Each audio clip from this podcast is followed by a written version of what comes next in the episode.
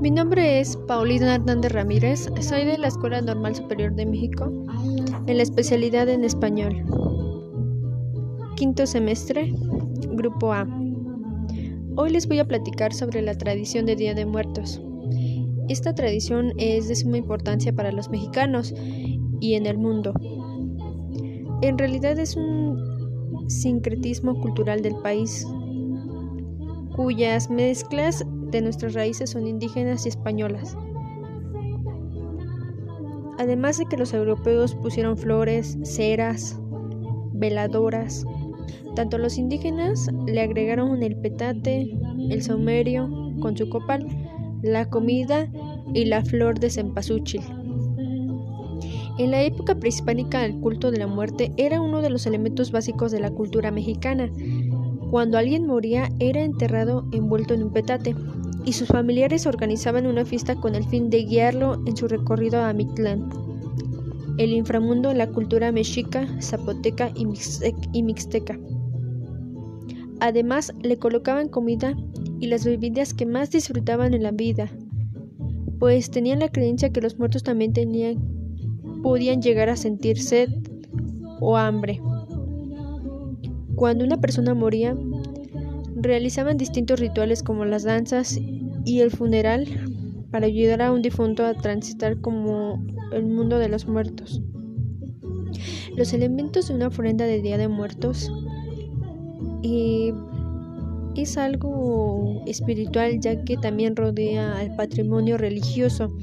Así que les diré las siguientes características. El agua es la fuente de la vida. La sal es elemento de purificación. Las veladoras son luz, la fe, la esperanza. Copal, incienso. Los indígenas ofrecían el copal a sus dioses, ya que el incienso arribó a nuestra cultura después de los españoles. Las flores son el festejo y alegría. El petate son para que las ánimas descansen, así como el mantel para colocar alimentos de la ofrenda. El pan es una eh, presenta como el cuerpo de Cristo. ¿Qué es una calaverita literaria? Es una composición tradicional mexicana que se hace de forma picaresca y chusca mediante versos y rimas en un tono pícaro o irónico sobre una persona, quien bien puede estar viva sobre alguien que ya haya fallecido. Esta expresión literaria es utilizada en las fechas cercanas a la festividad de Día de Muertos.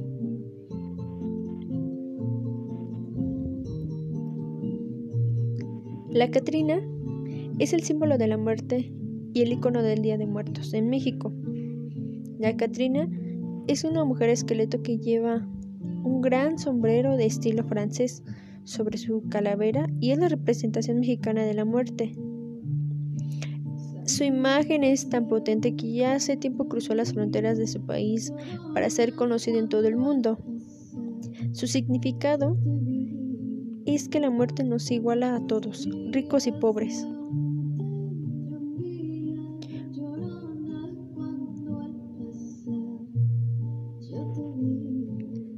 Asimismo, la Catrina era una versión femenina del Catrín nombre muy popular para definir a los hombres de clase social alta de que vestían de una forma elegante y querían llamar la atención para presumir de su buena posición social.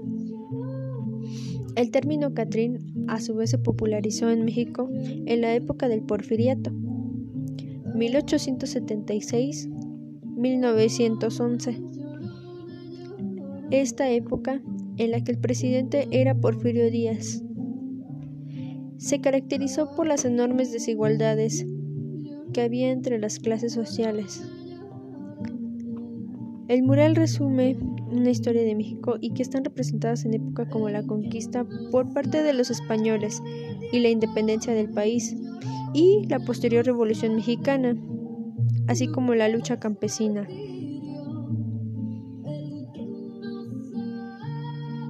Además de políticos y personas relevantes de esta época, el mural aparece el ilustrador José Guadalupe Posada.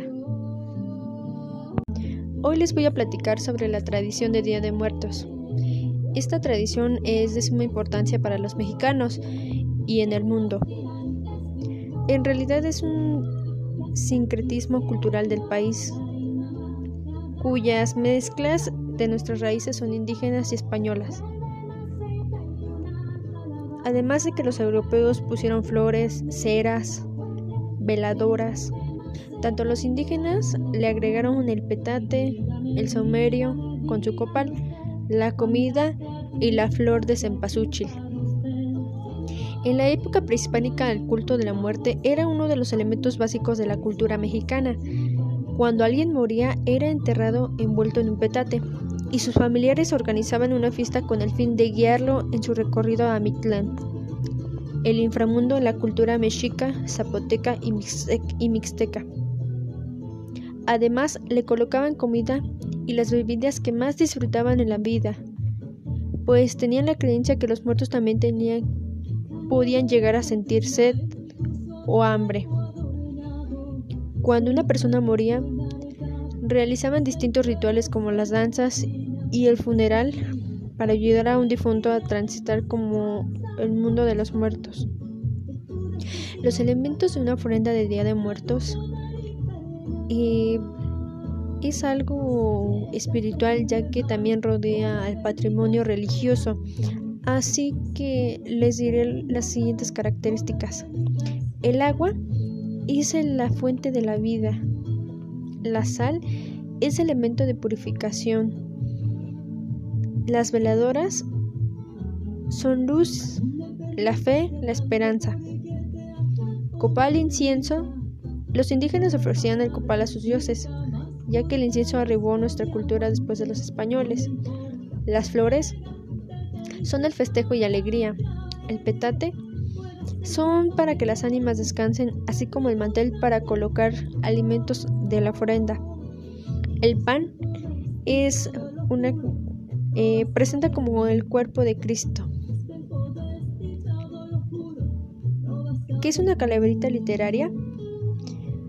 Es una composición tradicional mexicana que se hace de forma picaresca y chusca mediante versos y rimas en un tono pícaro o irónico sobre una persona, quien bien puede estar viva sobre alguien que ya haya fallecido.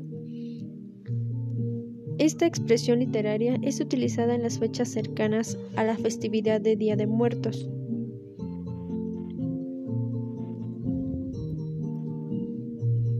La Catrina es el símbolo de la muerte y el icono del Día de Muertos en México.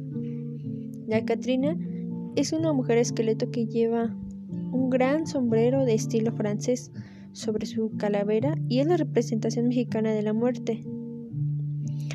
Su imagen es tan potente que ya hace tiempo cruzó las fronteras de su país para ser conocido en todo el mundo. Su significado es que la muerte nos iguala a todos, ricos y pobres.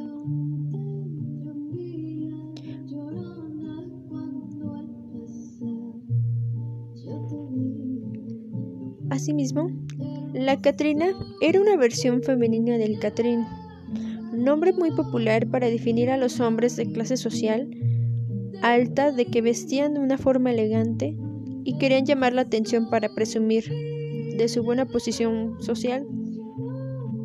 El término Catrín a su vez se popularizó en México en la época del Porfiriato, 1876-1911. Esta época en la que el presidente era Porfirio Díaz se caracterizó por las enormes desigualdades que había entre las clases sociales. El mural resume una historia de México y que están representadas en época como la conquista por parte de los españoles y la independencia del país y la posterior revolución mexicana, así como la lucha campesina.